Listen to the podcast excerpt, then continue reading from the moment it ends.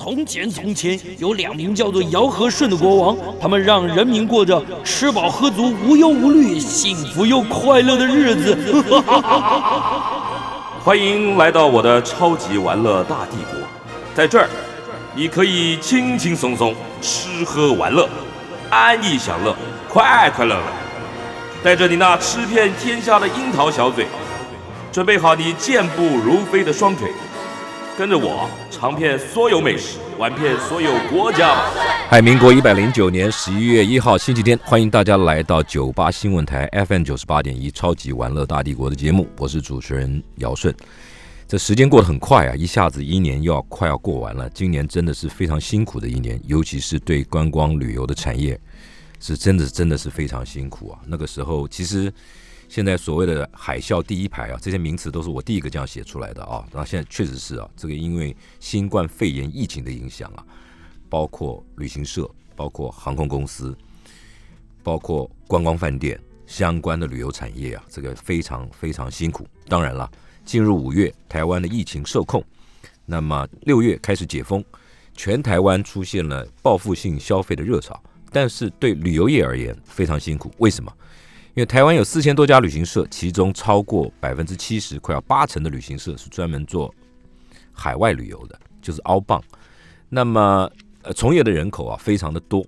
到现在为止，虽然国内国民旅游啊非常的畅旺，但是对于这些从事海外旅游的这些专业的业者而言呢，旅行社到现在为止，因为边境没有解封，还是在管制的阶段，所以旅行社成为一个唯一。不能政府为了配合政府政策，唯一不能副业的一个行业，很多行业都已经开始复苏了，旅行社非常辛苦，所以我们会陆陆续续的啊，请到这些过去啊做很很优质的这些旅行社，海外旅游的旅行社，请他们来，为什么呢？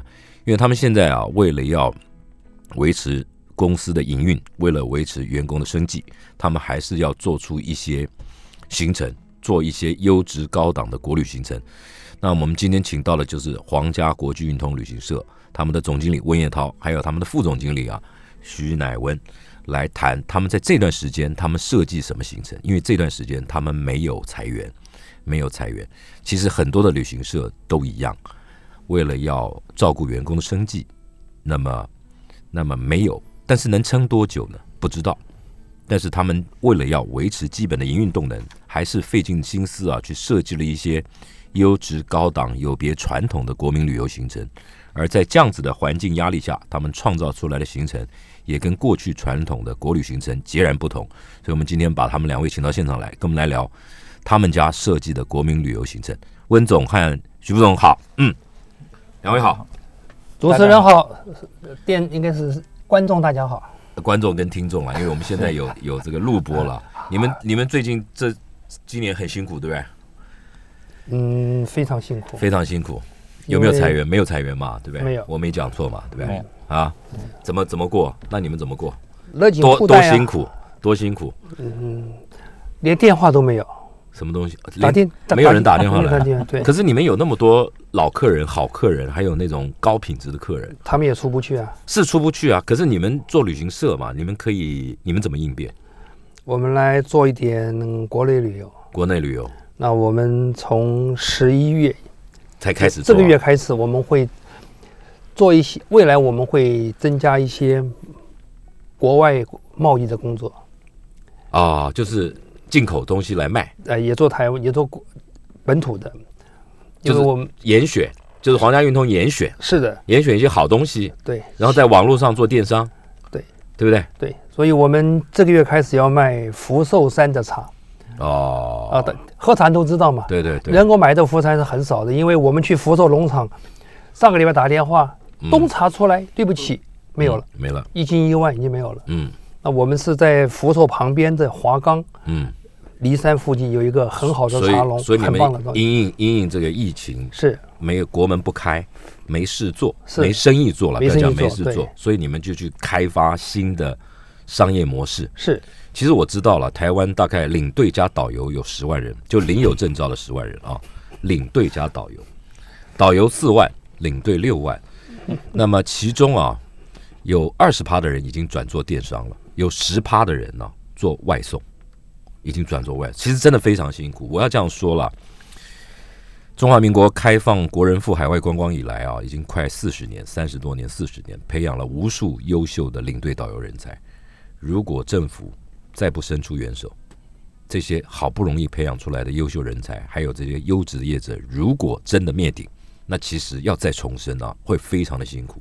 讲回来，除了做贸易、做 做电商，还有什么方法？做国旅这两条路，还有嘞，嗯，就是这样子啊，不能别的，不能偷，不能抢了。国旅而且只能塞牙缝，哎呀，真的只能塞牙缝。真的、啊，嗯那可是做国旅，这跟公司规模有关了。你们公司有多少人？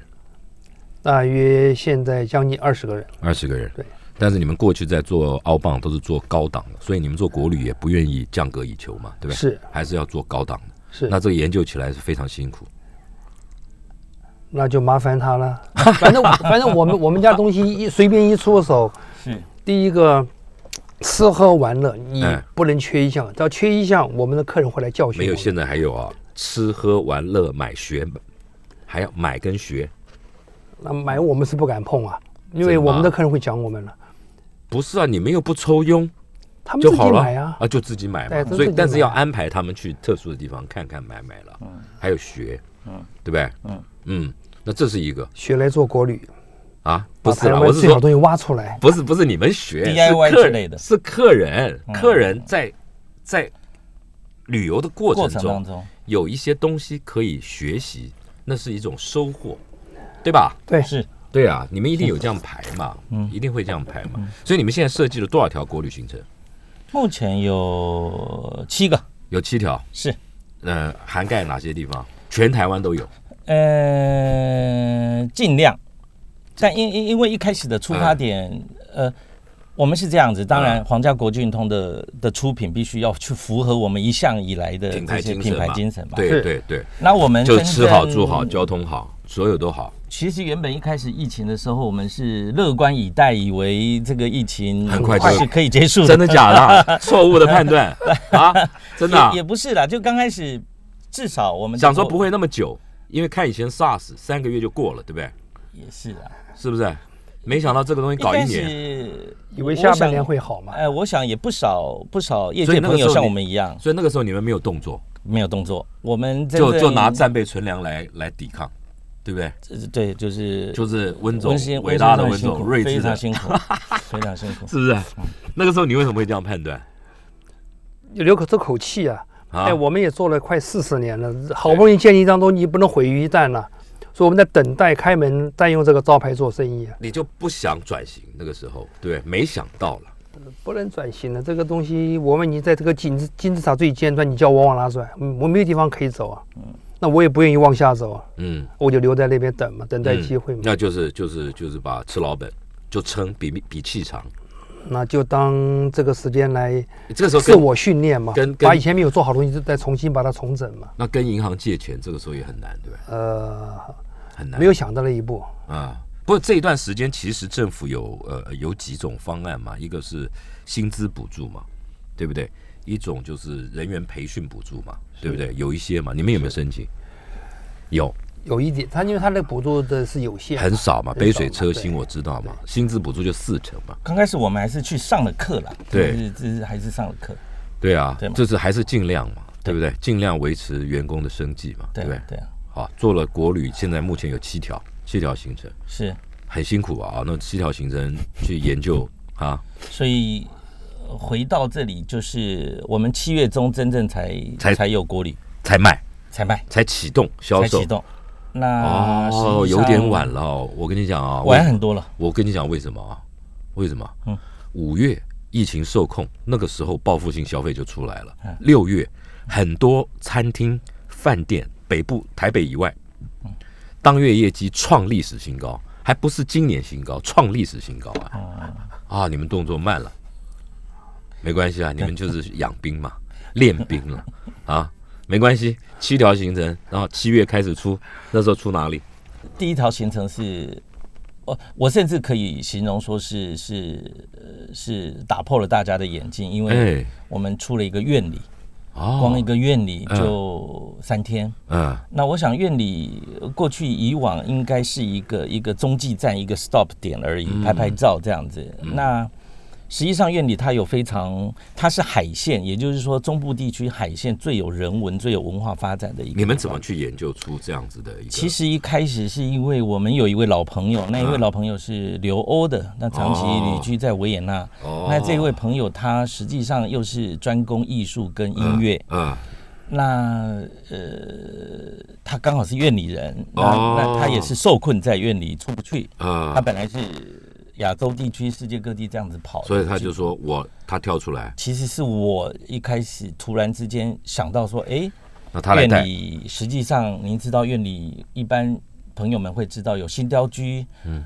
有一个华陶窑。嗯，好的，那但是院里其实还有郭志远老师，嗯。这个台湾的呃国宝级的音乐老师，创作了非常多，甚至交响交响曲。郭志远老师，那哇哦，他还有当地的艺术家，哦。那或者是当地的一些老宅，他可能重新赋予新生命再生。嗯，等等的，所以院里也是台湾第一个有人文志的，就是地方志有记录的哦一一一个地方。一个小小的镇，您也知道，呃，院里产大甲卖的一个东西就是草席。嗯，这个草席的文化带动了编织，带动了整个老百姓的生活呃品质提升。哇哦，那也带动了地方的经济，那是一样的。所以你们设计了一个行程，把对。这当地的文化、古迹、观光、艺术，是，那刚好这一位朋友他在，他嗯又是从事艺术方面的，嗯。他在各地艺术教学，那哦。他去整合了这整，个院里地区，因为家里又是父亲又是当地的唯一的中医师，那这个因为世代嗯，相传的，然后在院里地方有一定的，含水会结冻的这种，也也也就是就对不对？所以那许多餐厅也会听他们，旅馆也会听他们，他哦，们的太好了，对那里有什么？好旅馆？其实没有，老实说，哎呦，你怎么这这么直接啊？我我的直接的意思是因为啊院里当地有非常多的，你没有好旅馆，怎么过得了温总这哎？不可以这么说，对啊。对，你怎么过得了他那？可以这么说他他总是要最好的，不不不，我的意思是要符合我们皇家的贵宾们的一种呃期待期待。哎，那因为当地有不少是那种古厝，呃，哦或者是民宿，不不不，我们没有采用，因哎为呦哎呦，因为这个也不行，他晚上我害怕他睡不着觉，我个人就这么恐怖啊我个人就会这样。你会啊？不，他至少有一个新旅馆，有一个新旅馆，？叫什么？其它叫赏木。哦，OK，呃呃，对，他其实一开始的时候是也有一些老朋友，他会说，嗯，你们挑的旅馆不怎么样。当然以以那没办法嘛，因为我们到那个地方就这个样。你比如说，你今天去 去波尔多，你要跟我讲说你要住 Ritz Carlton 就没有嘛，可是他你要看地方嘛。实际上这些老朋友去住过以后，他说，嗯，没有想象中的这么差嘛，？而且就是宽敞舒服嘛。您知道那是必然的。不是我我我觉我觉得目越来越多人啊，他他们会你看啊，现在农游体验也是成为一个主流啊。越来越多人可以去接受，就是说，因为你看你的主题，我今天去农游，我当然就住农庄嘛。是，你不能去农游叫我住 Ritz Carlton，那味道就不对了嘛，对吧对？对对那。大家可以去去 fit in，就是去适应你的主题，因为你的目的是很明确的嘛。嗯我觉得你们这条院里行程，我光用听我就觉得很棒了。还在推吗？还在推，还在推，很棒哈而且现在已经有二点零版，一直一直在优化。次的经验一直优化。嗯，那最主要是从符合皇家一直以来的一个文化艺术的角度去切入它，对因为，它有太多，后来还觉得三天还太紧了，还不够。不够去，真的啊、但是不哦，对，因为以前温董有讲说，你们的行程现在开始要几年前就开始要有给客人足够的时间慢慢慢慢的，但是对不对？慢游。一开始这这种院里的文化你。不能强压这个灌压式的这么这么的一个对好，要体验嘛。所以体验还是要兼顾的呃旅游的乐趣，就是休闲一下，嗯然后泡泡汤，那里有温泉哦，那好，啊，嗯，泡泡汤，然后那美食呢？美食吃什么？有有当地有特别的一些菜单呈现，哦也就是都是当地的呃一些料理，嗯甚至有比较稍微精致的。哎，请问一，下副总，那你们这个行程院里皇家国际运通院里三日游，那你们用什么方法来行销？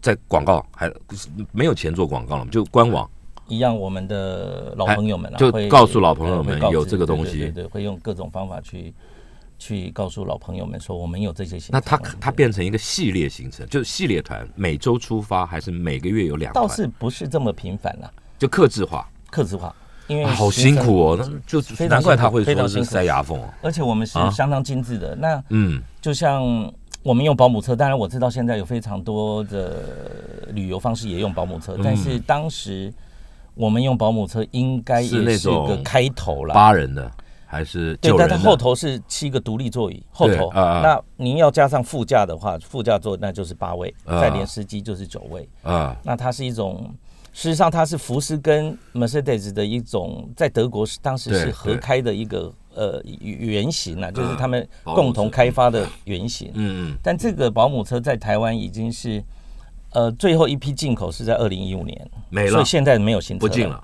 那就要看车主的保养，看它的装潢。嗯。那我们去找到非常非常，它光内部的装潢用了一百二十万，都是木头装潢贴皮的，有有真这样的。公司有，那他那那个公司有几台这种车哦？就很少吧？他总共这样子的车有两部，那他总共有十部这样子的车，哦，是自己的车。可是他有两台，有两部这样子的车。装潢成顶级的味道。，对对对，哎呦，上次你就给客人坐这种车啊？我们这次也都做了，我们上山嘛，我们去哇哎，好棒的车，非常漂亮，很难想象那个嗯车子一部车成本三百七十万，你要怎么把它做回来？非常漂亮不是，那那那那个租车公司老板他当初是什么想法啊？他们一开始这种车可能早期台湾的这种所谓的保姆车可能是通用的，像 Chrysler 的这种大型的，GM 啊什么的 GM 的很很厚实。嗯他们这种车真正进口来是当时有入口的时候，是在接陆客的小团、金字团，特别是高官或者是商务团，哎商务团高官来考察或者开会的哎那个舒服嘛。但是因为后来有一阵子就沉寂下来了，大家嗯也是能能卖的就卖了，能脱手就脱手我听说最近最近，尤其疫情爆发，在五六月恢复以后啊，就是解封以后啊，这个游览车很缺啊。对，游览车。可是他的保姆车生意真的回过来，开始有点回温到过去有陆客的时候的嗯大概七成左右，嗯它是要七月底以后才出是现。你们帮忙以后了。也也也不能这么说了，我们有限呐，能力有限，尽量。但是我是说，保姆车这个生意，私底下请问一下，像这种车租一天要多少钱？您如果有行程的话，还嗯包含司机的吃住等等的，对对对可能在一万一万二附近。哇！包含司机的吃住啊等等的。所以啊，听众朋友、观众朋友，这个但你只能坐后面坐七个人，但我们通常只能坐六，我们通常就是坐六位坐六所以你六位去分担这样子的费用，当然嗯就就就多了。对了，不过我让听众观众朋友知道，国旅啊，它还是有有有级别的差别了。嗯，就是用用这样子的车啊，因为所谓保姆车，你们可能没没概念。我这样讲，有很多外国来台湾的，什么日本啊、韩国那些明星啊，他们坐的那种车啦，哎，那个那个那个就很舒服，然后车里头可以站立，人可以站着，然后站着走来走去的，它不是不不用在那边爬的那种车。大空间就这。种舒这种车是很舒服的，也就是说，这就是他们啊，皇家国际运通老板的个性，他们就是嗯就是就交通就是这样。好，我们今天刚刚带回来，嗯。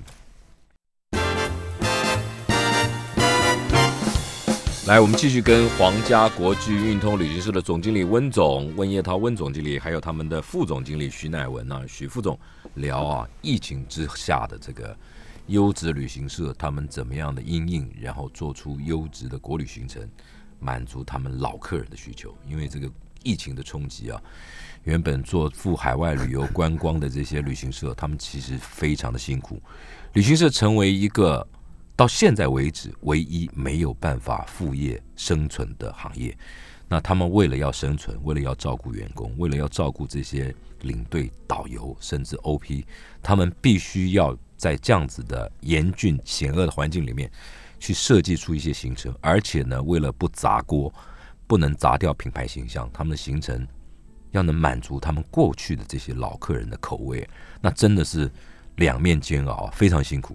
但他们还是想尽各种办法去做出符合品牌形象的这种行程，比如说他们做了一个三天两夜的院里行程，里面有艺术、有文化、有人文、有美食，甚至还有这个在地生活、接地气。是。这是一条行程，对不对？是？然后用很好的车来做，有朋友就形容我们的行程非常接地气，嗯。而且看起来并不表面上并不那么的华丽，但是它的内容事实上是是丰沛的，是丰沛的。对，是是是有感的。所以我们的切入角度是你为什么要来跟着我们的团体旅游呢？嗯你平常台湾从南到北也就不过这个三四百公里，那你你你很快的、很轻易的，现在的呃这些我们的朋友们，他可以为了某一个餐，网络上如果说。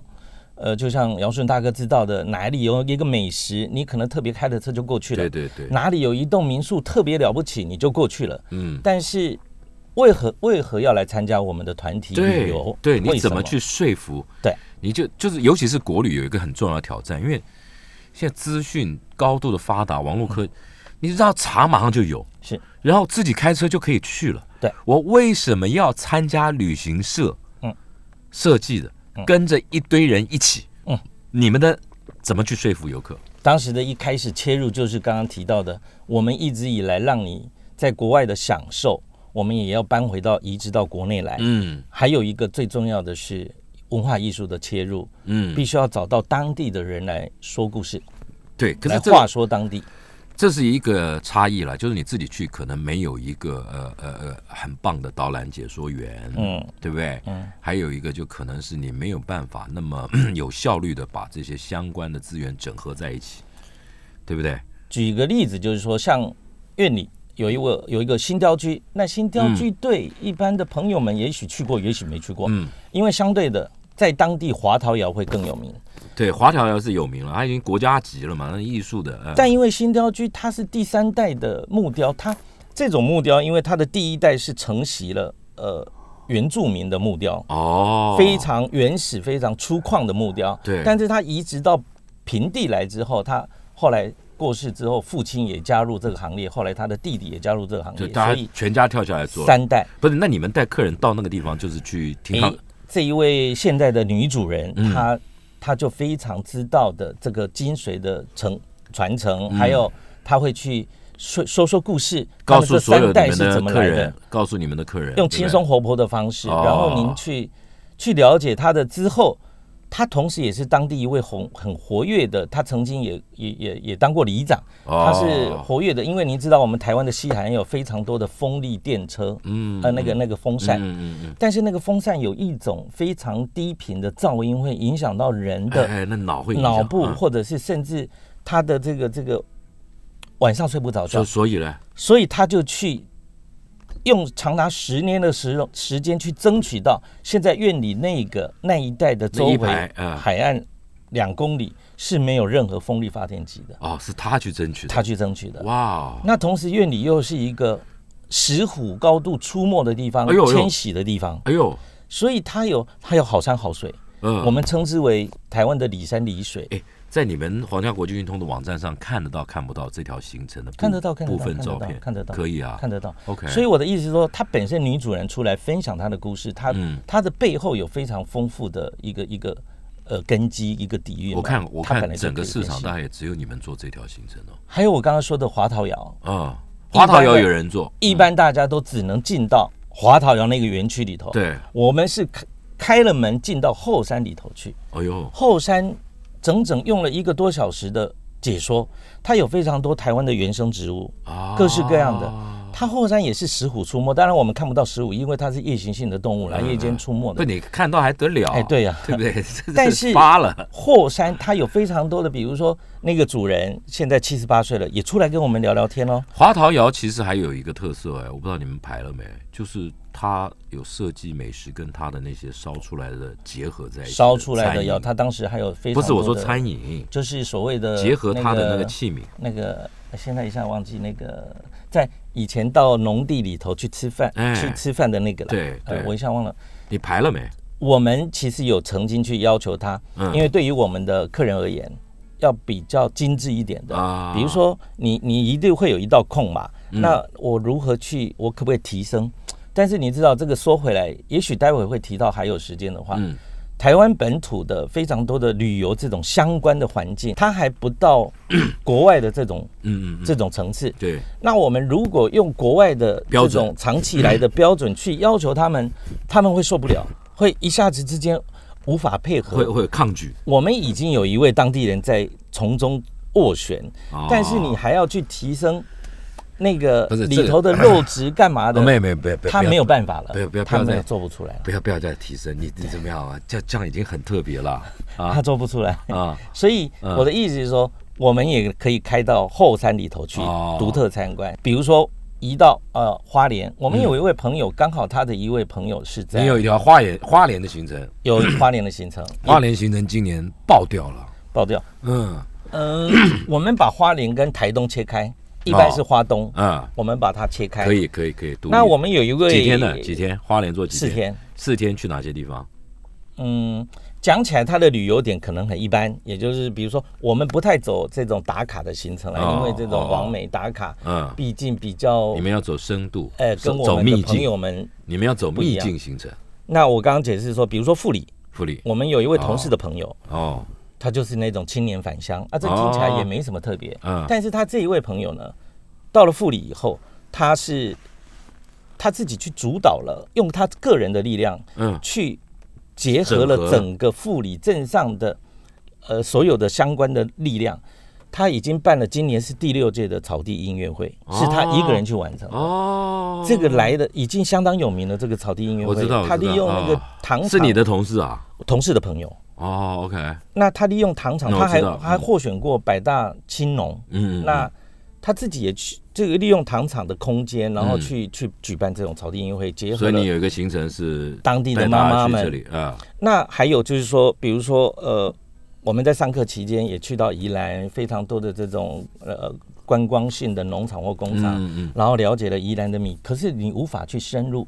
可是这个人他在富里。花莲富里种了非常多的米，对。我说光说不练，这样子大家不太清楚你的米到底好在哪里所以色在哪里。所以呢，我请他每一种米，他所种出来的米煮一顿。都，去煮一小撮，一小撮，真的假的？一小撮，一小撮，吃哦。对，哎呦，让大家实际你给人家找麻烦哦。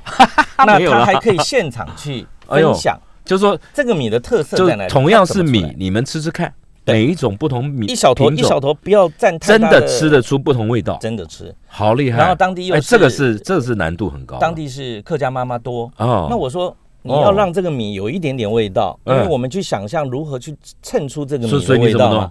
他可能去铺上一小片的呃腌萝卜，因为当地腌菜的好吃啊哦一点点的福菜，不是你这样很坏，你知道吗？我就是这样一口更饿。你给我吃一大碗，我对不对？你像每一个就这样一点点，然后一个腌萝卜，难度很高，难度很高，不是真的是麻烦人。很饿啊。对对啊，然不后要再吃没了，对吧？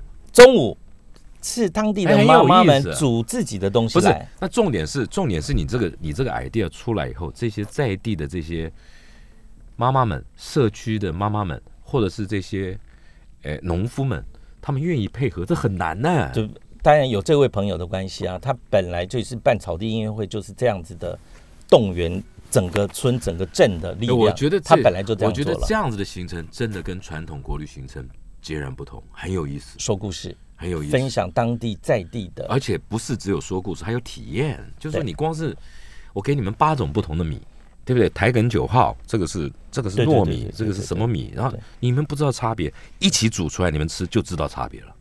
那这像很棒的！像我们都有伴手礼，像在院里的伴手礼嗯就是当地的一位导演，其实这位导演很有名了。嗯，那他也拍过《赛德克巴莱》，他是首席摄影师，哦跟着陈坤厚导演啊这些嗯新锐导演。嗯那他在当地酿米酒，哦所以我们用台梗九号，所以嗯我们也是伴手礼就是他的精酿米酒。哦烧灼小米酒烧灼烧酒烧酒灼烧灼啊，对，好有意思哦。我们再进一段广告，你看啊，疫情啊，激发出这些真的有心有有经验的这些旅游人啊，他们去想办法去创造出不同的体验行程啊，让国人呢、可以在国内可以玩出不同的这种体验。我觉得这真的很棒，这个是被逼出来的。好，进广告。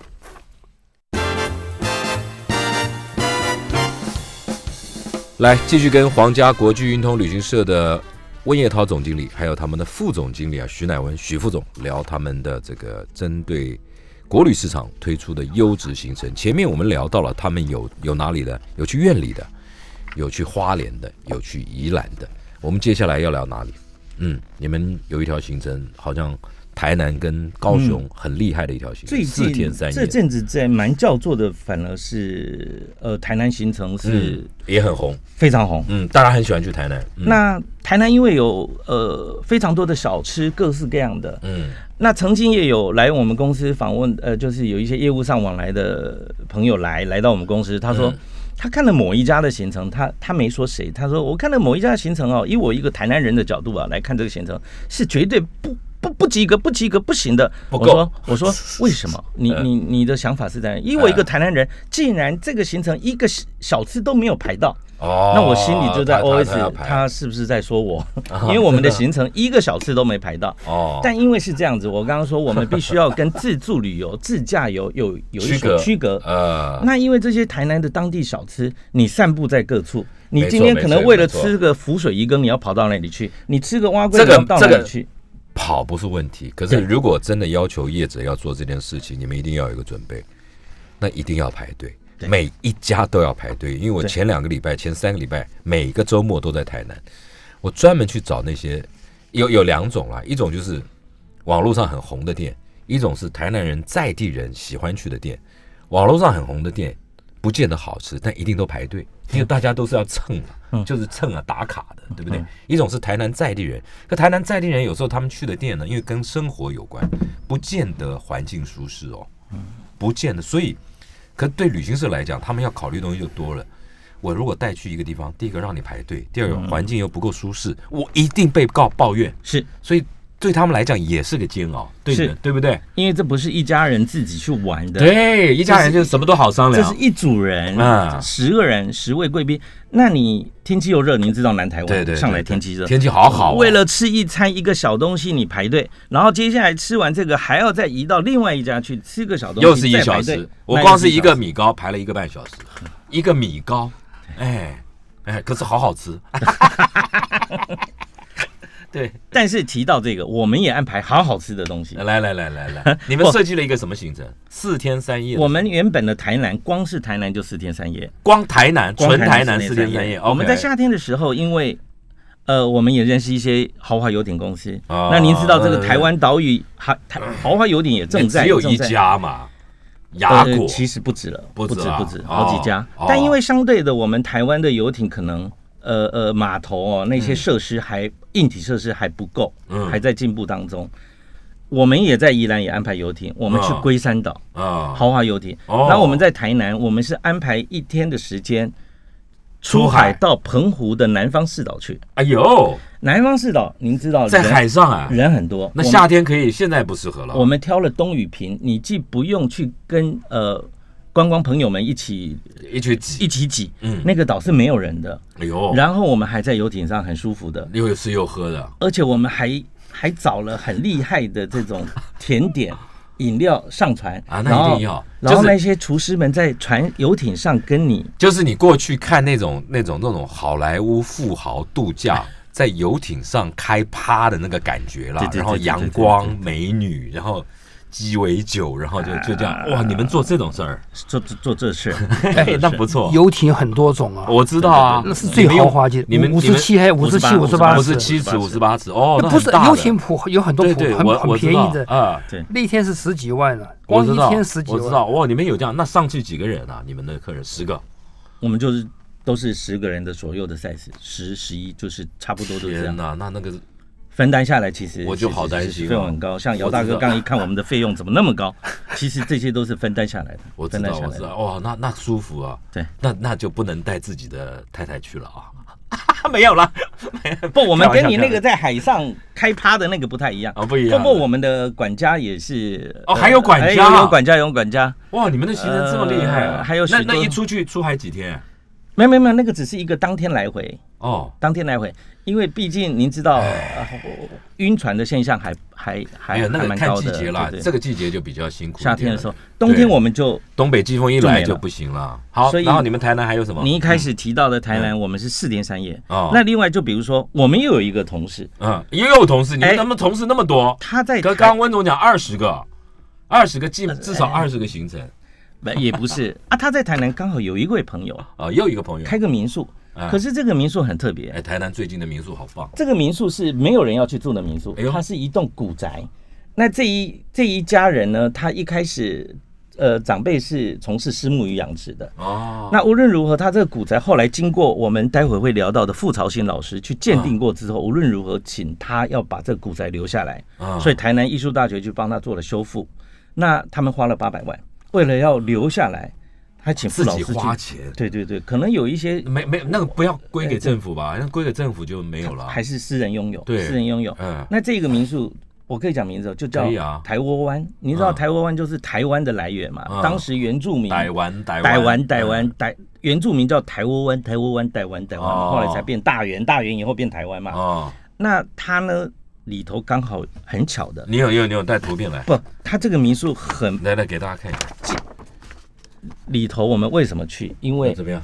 它有那个潘春元哦呃大师的壁画。哦，潘春元、潘丽水应该是，当然潘春元画家在台湾在日据时期，他那时候还没有名，当然，嗯可是他留下了一些庙宇的彩绘，哦我们称他为国宝级的庙庙宇彩绘大师。哦，OK，他刚好修复以后发现，哎，这个竟然有好几幅这个是潘春元大师留下来的。那就就这些呢？那这些了，给大家看。那像我们当时的那个呃，我们台北的大龙洞哎保安宫就是他的儿子潘丽水。哎，给给大家看许多的壁画。那这个是画的，这是画的，不是不是，这是这是雕刻风风狮啦啊，，风狮，风狮台南各位都知道风狮。风狮文化，嗯风狮当时是那个盾牌上的那个、那个、那个一个雄狮的标志，嗯一个灰嘛。嗯嗯然后，呃，左辟邪就是剑如果从左边插进去，左辟邪，右祈右祈福。哦，哎，我好像讲反。无论如何，然后双剑插在嘴里头，就是、嗯就是镇煞嘛，哦，风湿。哦，那我们台南又有一位我们的同事，哎，我们同事好多、哎，哦。真的啊，我们这一位连同事，同事又有很多朋友，也是带欧洲团记起来了，然后您知道他在台南，他住在台南，嗯。他就结合了他带欧洲团对欧洲文化艺术、历史建筑的了解，跟台南的现在的历史建筑艺术做一个结合。嗯嗯，嗯。所以我们的台南行程有切割成三个半天，让他来带着大家说故事，哎呦，其实是蛮精彩。嗯，听下来，因为他又是在地人，去哪些地方嘛？你讲给大家，比如说我们一个区域，大家一定会知道安平区，就是我刚提到的这个台沃湾民宿嗯。对。里头有这个潘春元大师的彩绘，对。然后他又有这个安平的剑师文化、啊，风师剑师文化，嗯所以他带着这个巷弄巷弄中去穿梭，嗯。哪怕是一个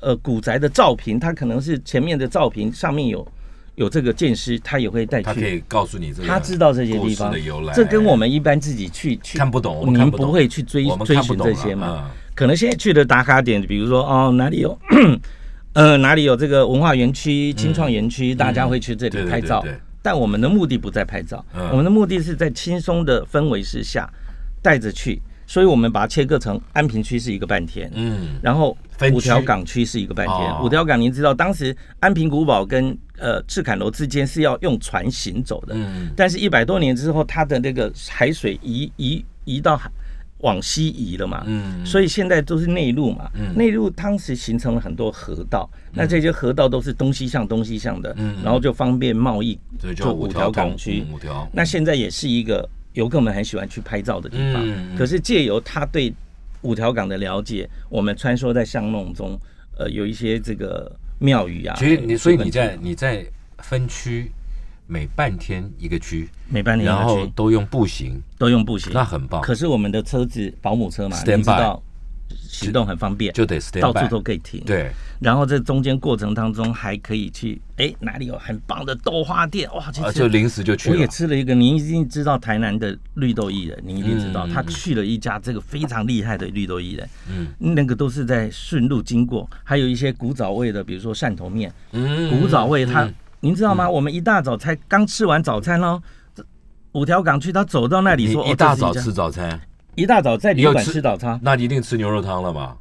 呃，有台南对。的旅馆都有。对，结果出来了以后，他走到这个才一个旅小时时馆的不一样了啊。，对了对了，才一个小时不，因为我们是住这个嗯，他的他的行政楼层，台南精英嘛，我知道嘛，行政楼层它里头还它的楼层里头有自己的早餐嘛，它是单点式的。我知道了，他的他的牛肉汤他用美国牛啦，哎，哎哎，那我是说，刚吃完早餐之后，走到这个五条港区，导游这么一说，又有一个又有一个好，吃的。结果大家又去吃了，就去吃了，又去吃了，刚吃完早餐又去吃了，当然要吃，我也会吃啊，啊，对，对啊，所以我们的太多美食了那里。步行当中，还有您也知道，台南有非常多的这个日式建筑，啊，日式建筑就了不起了。河阳式建筑。河阳式建筑，对。或者叫巴洛日式巴洛克建筑啊，或者你这样会被你这样会被傅老师骂，啊啊，糟糕，对他们不能这样，那个叫做西洋历史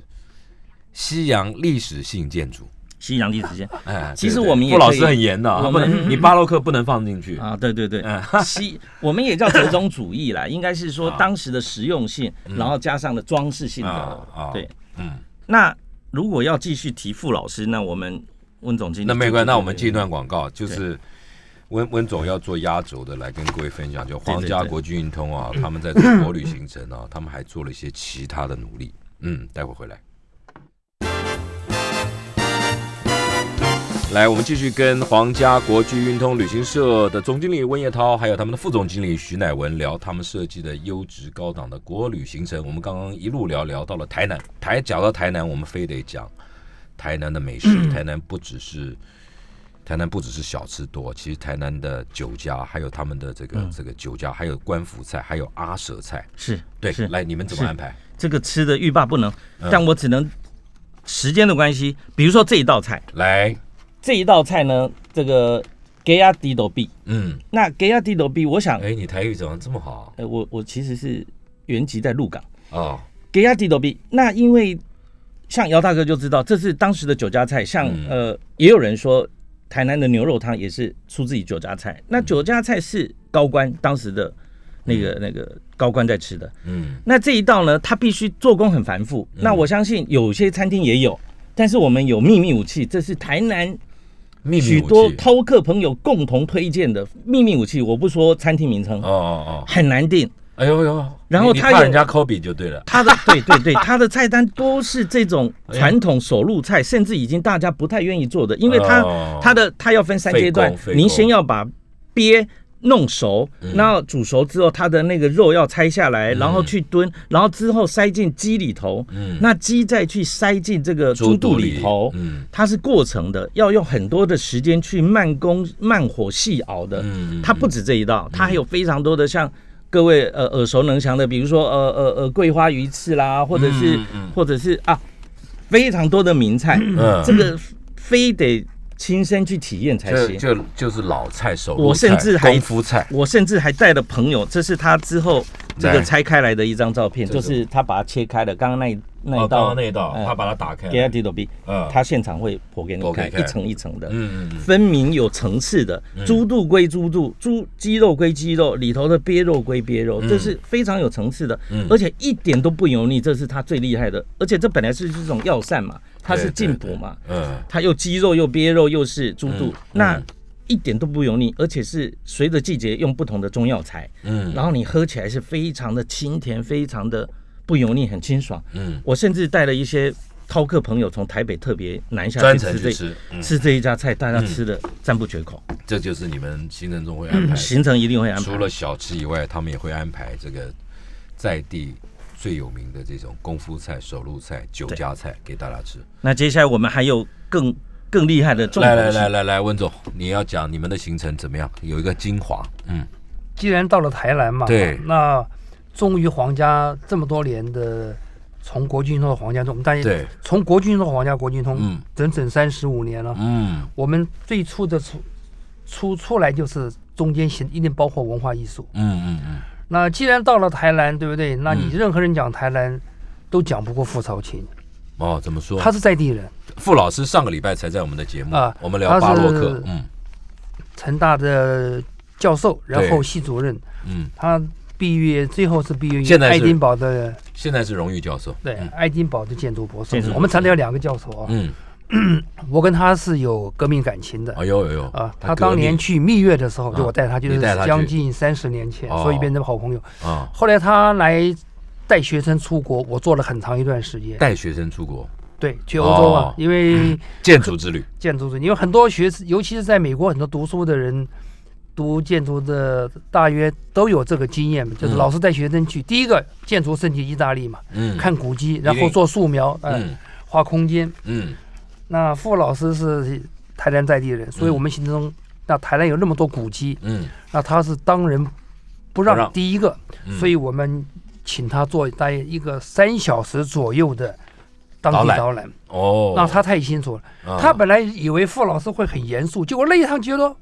轻松自在，一讲就懂，一点就懂，太棒了。傅老师是台湾很多知名建筑师的老师，哎，台湾有很多的知名建筑师都是傅老师的学生，嗯，所以现在由他老师的老师来带大家去逛台南，这个很厉害，嗯，我跟他，我我刚刚讲了，他的蜜月我是我在一九九二年带他去的，一九九 你自己那么清楚一九九四还是九五开始，每年一次出去。他前面三年是我我带他去的，你带。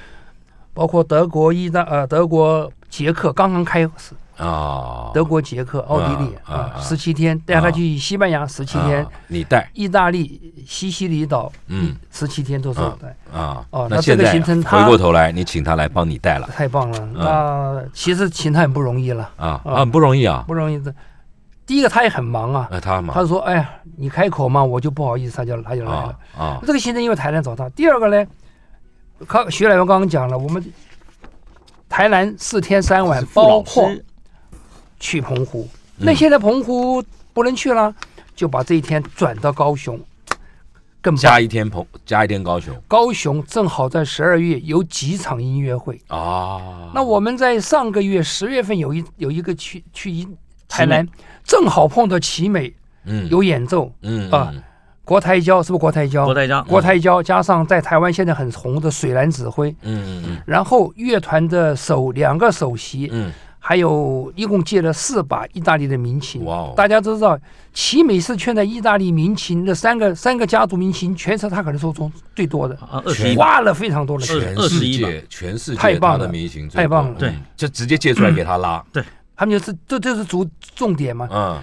两个首席啊、第一小提琴、第二首提琴可能是，然后还有一把东提、一把大提琴是。哇啊、那虽然非常棒，那我们就把这个东西把它马上加进去。嗯。所以这个十月的一这个台南团有了意大利奇美的演奏会，嗯。还有傅老师，哇，太棒了。啊那十二月这个呢，正好也是傅请傅老师来一场。